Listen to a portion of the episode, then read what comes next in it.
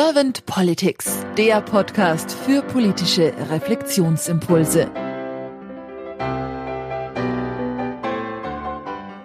Herzlich willkommen zu einem neuen Podcast von Servant Politics. Mein Name ist Claudia Lutschewitz und ich spreche heute mit Marina Weißband. Guten Tag, Frau Weißband. Schönen guten Tag.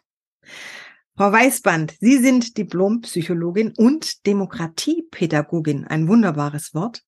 Sie sind Expertin für digitale Partizipation und Bildung und diesbezüglich bei der Aula G GmbH auch mit tätig als Projektleiterin für Beteiligungskonzepte für Schulen. Genau. Sie sprechen sieben Sprachen. Wow. Davon drei fließend, Russisch, Deutsch und Englisch. Und Sie sind auch Autorin. Und unter anderem haben sie 2021 das Buch geschrieben, Frag uns doch. Eine Jüdin und ein Jude erzählen aus ihrem Leben. Und jetzt im März dieses Jahres wird ihr Buch erscheinen mit dem Titel Was uns durch die Krise trägt. Das ist ein Generationengespräch mit Fredo Mann. Da darf man sich also auch drauf freuen. Und was ich jetzt ganz vergessen habe zu erwähnen, Sie sind auch ein oder zwei Jahre politische Geschäftsführerin bei der Piratenpartei gewesen. Das heißt, Sie sind auch politisch schon orientiert und engagiert. Und daher bin ich jetzt mal sehr gespannt auf Ihre Antworten zu meinen Fragen. Und wenn Sie keine erste Frage an mich haben, dann würde ich einfach starten. Gerne. Frau Weißband, wenn Sie an die Aufgabe von Politik denken, was ist das für Sie? Ich habe in meinem Buch 2013, wir nennen es Politik, geschrieben, Politik hat die Aufgabe, möglichst viele Menschen möglichst glücklich zu machen. Dafür habe ich von meinem Verleger und Lektor ordentlich eins über die Rübe bekommen. Hm. Äh, weil was ist eigentlich Glück? Aber ich halte daran fest. Ich bin ein Mensch, der Menschen mag. Ich liebe Menschen.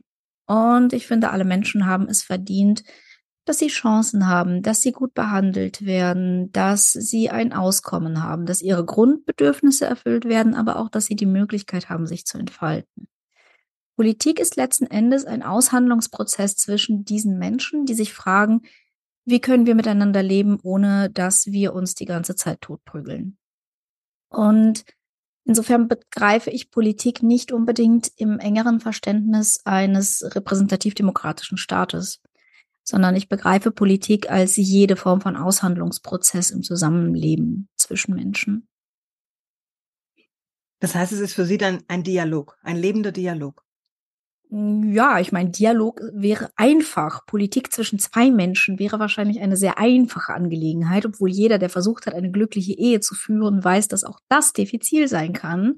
Aber Politik mit Tausenden und Millionen und Milliarden von Menschen da wird's kompliziert. Und ich glaube, die meisten unserer Probleme stammen gar nicht daraus, dass Menschen böse seien, sondern daraus, dass es wirklich kompliziert ist. Mhm. Im Miteinander, ja. Wie nehmen Sie denn dann gerade die Politik wahr, Frau Weißband?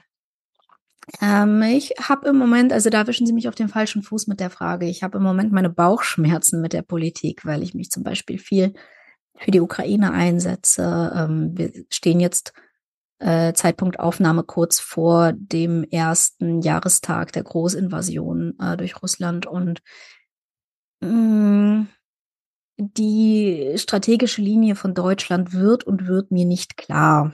Und ich finde sie nicht klar und gut kommuniziert. Dazu stehen wir mitten in der Klimakatastrophe. Deutschland hält sich nicht an seine selbstversprochene Leistung im Pariser Abkommen. Der Verkehrssektor spart praktisch keine Emissionen ein. Ähm, wir haben Armut, die um sich greift und zwar nicht primär in Deutschland, sondern primär in den Ländern, auf deren Rücken Deutschland sein Reichtum aufbauen konnte. Und das alles kann einen sehr deprimieren. Ähm, und gleichzeitig war ich noch nie in der Lage, davon abzulassen, mitzusprechen und mit nachzudenken, wie man Probleme lösen kann, welche Anreize man schaffen kann, wie man Verwaltungen motivieren kann, plötzlich neue Wege zu gehen. Ähm, insofern, es ist eine Hassliebe. Mhm. Das heißt, was wären Ihre Wünsche für die Politik der Zukunft? Ähm, von welcher Zukunft sprechen wir? Sprechen wir von in zehn Jahren, in 50 Jahren, äh, von einer utopischen Zukunft, zu der ich hinstreben will? Wie Sie denken, wie Sie es beantworten wollen, that's up to you. Ich fange mit der Utopie an, weil das meine Art ist. Ähm, ich sehe eine staatenlose, klassenlose Gesellschaft, in der wir äh, frei von Macht miteinander tatsächlich ins Aushandeln kommen auf egalitärer Ebene. Das ist eine Utopie. Also ich will jetzt nicht verteidigen, wie realistisch das ist. Das ist egal. Denn das ist der Zustand, den ich anstrebe. Und je näher wir diesem Zustand kommen, desto besser ist es. Ich würde ähm, es lieben, wenn wir es schaffen, äh, ganz, ganz viel Wohlstand zu erwirtschaften durch Roboter, durch Maschinen, durch KI und diesen Wohlstand an alle zu verteilen.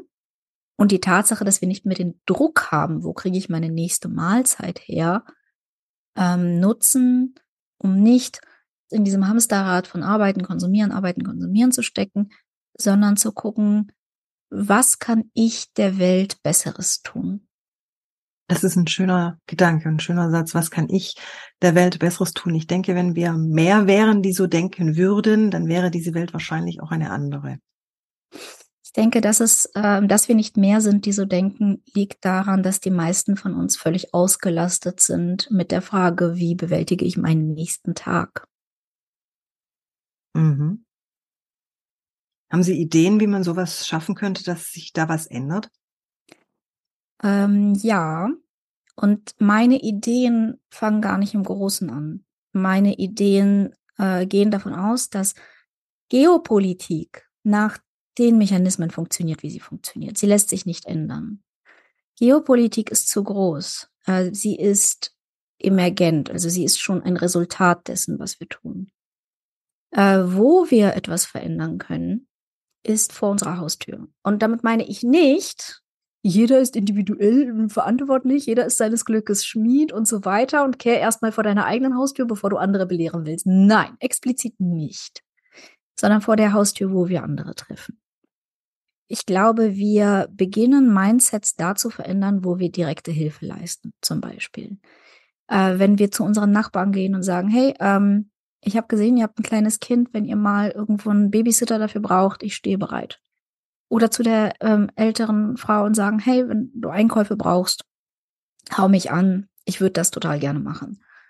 Äh, wenn wir die Baumscheiben in unseren äh, Straßen pflanzen, gemeinsam mit Nachbarn, äh, wenn wir in der Kita ein Kinderparlament einrichten, wenn wir in der Schule verbindliche Beteiligung machen, was ich hauptberuflich mache, wenn wir Menschen in dem Bewusstsein schon groß werden lassen, dass sie nicht Konsumenten sind und nicht Opfer ihrer Gesellschaft, sondern deren Gestalter, dass sie Verantwortung tragen für sich und andere und dass wenn sie etwas tun, sich etwas in der Welt verändert. Ich glaube, diese ganz grundlegende Erfahrung der Selbstwirksamkeit, hey, wenn ich etwas tue, dann verändert sich etwas, ist äh, ein absolut grundlegender Schritt für die menschliche Entwicklung. Und leider, leider fehlt sie den meisten von uns. In einer konsistenten Weise zumindest. Ich konnte in der Schule nicht viel verändern. Ja, ich konnte nicht sagen, ich komme später, weil ich äh, mitten in der Nacht nicht Mathe lernen kann. Ich konnte nicht sagen, hey, diese Mathestunde ist so interessant, ich würde die gerne länger machen als 45 Minuten, weil ich, ich kann jetzt nicht auf Deutsch umschalten. Ich habe jetzt gerade erst etwas verstanden. Ich konnte nicht sagen, ich habe jetzt in der großen Pause noch keinen Hunger auf mein Mittagessen, ich möchte das gerne eine Stunde später essen. Ich konnte nicht mal auf Klo, ohne um Erlaubnis zu bitten. Letzten Endes wachsen wir alle in recht engen, autoritären Räumen auf. Das muss ich in dieser Härte sagen, ja, weil Kindergartenkinder selten etwas bestimmen können über ihren Kindergarten. Schulkinder selten etwas bestimmen können über ihre Schulen und die meisten von uns nicht den Luxus haben, ihren Arbeitsplatz zu gestalten. Und wenn wir also in so engen Vorgaben aufwachsen und leben, woher sollen wir eigentlich als gute Demokratinnen und Demokraten das Gefühl haben, dass wir verantwortlich sind für dieses Land? Das heißt, was, was wären so Ihre Ideen, wie wir, Sie sagen selber, dass man vor der eigenen Haustür erstmal schaut, wo kann ich helfen, wo kann ich mich einbringen, wo kann ich wirksam werden, wo, werde, wo bin ich selbst wirksam? Was haben Sie so für Ideen, wie wir vielleicht in der Gesellschaft das ein oder andere damit noch anstoßen könnten im großen Ganzen? Erstens glaube ich, dass es tatsächlich die Investitionen in diese Räume sind. Wir sehen, dass wir äh, systematisch sparen an Kommunen, an Schulen, also genau da, wo Demokratie entstehen könnte, damit sie bloß nicht Gefahr läuft zu entstehen. Ähm, wir haben Innenstädte, die wir als, nur als Kunden betreten können. Wir haben keine Innenstädte mehr, in denen wir einfach als Menschen verweilen können. Ähm, man macht sich ja immer wahnsinnige Sorgen, was passiert, wenn der Karstadt pleite geht, dass dann die deutschen Innenstädte sterben. Die Sorge habe ich ehrlich gesagt überhaupt nicht.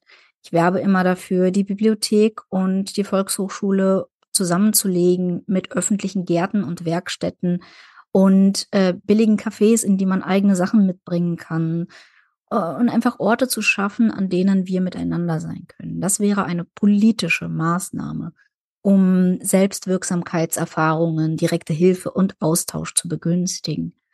Es ist natürlich die Förderung von anderen Berufsgruppen an Schulen, ja, nicht nur Lehrer, weil klar, wir haben Lehrermangel. Das ist mir auch klar, dass man da jede Menge Geld draufkippen kann.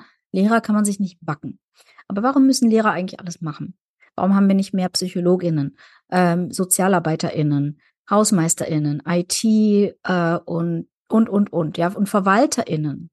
Warum müssen LehrerInnen die Schule verwalten? Das ergibt überhaupt keinen Sinn. Ähm, also mehr Berufe an Schulen. Ähm, wir brauchen mehr Beteiligungskonzepte, die über die Wahl hinausgehen, die parallel begleitend zur Politik sind. Wir haben hier Ideen wie Bürgerinnenräte, ähm, liquiddemokratische Beteiligung, also das heißt internetgestützte Beteiligung, bei der jeder, jeder und jede eine Stimme hat sie nutzen kann oder sie an jemand anders delegieren kann. Solche Modelle wurden schon erfolgreich gefahren. Wir haben in Taiwan hervorragende Beispiele für digitale Partizipation durch Bürgerinnen.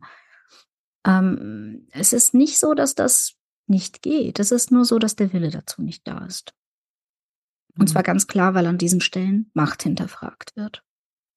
Also wenn ich politisch etwas anstoßen wollte, hätte ich sehr, sehr viele Hebel dafür. Mhm.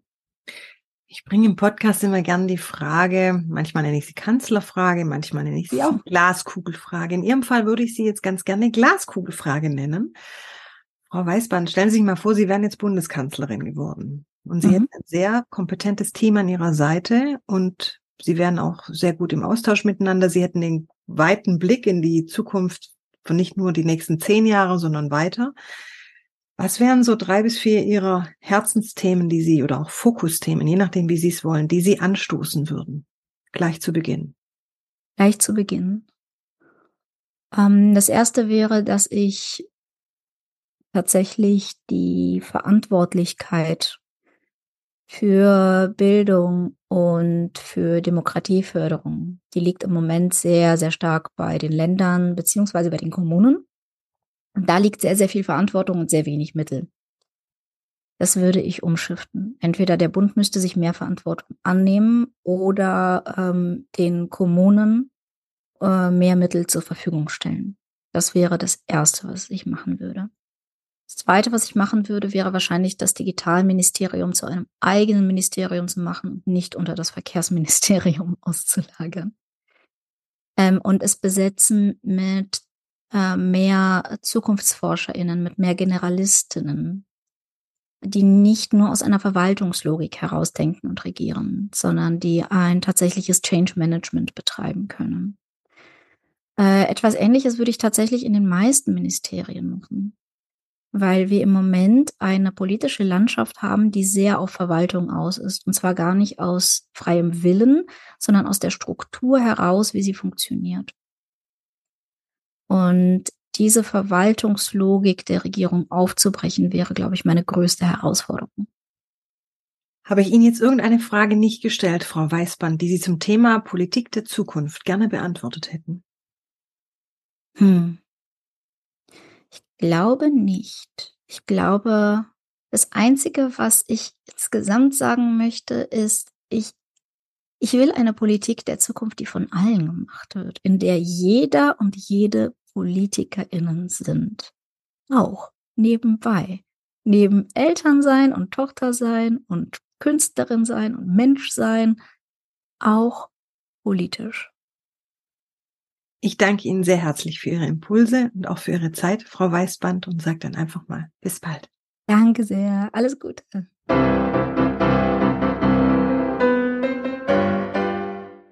Servant Politics gibt's auf Spotify, Apple Podcasts und überall, wo es Podcasts gibt.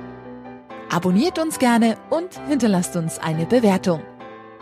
Servant Politics, der Podcast für politische Reflexionsimpulse.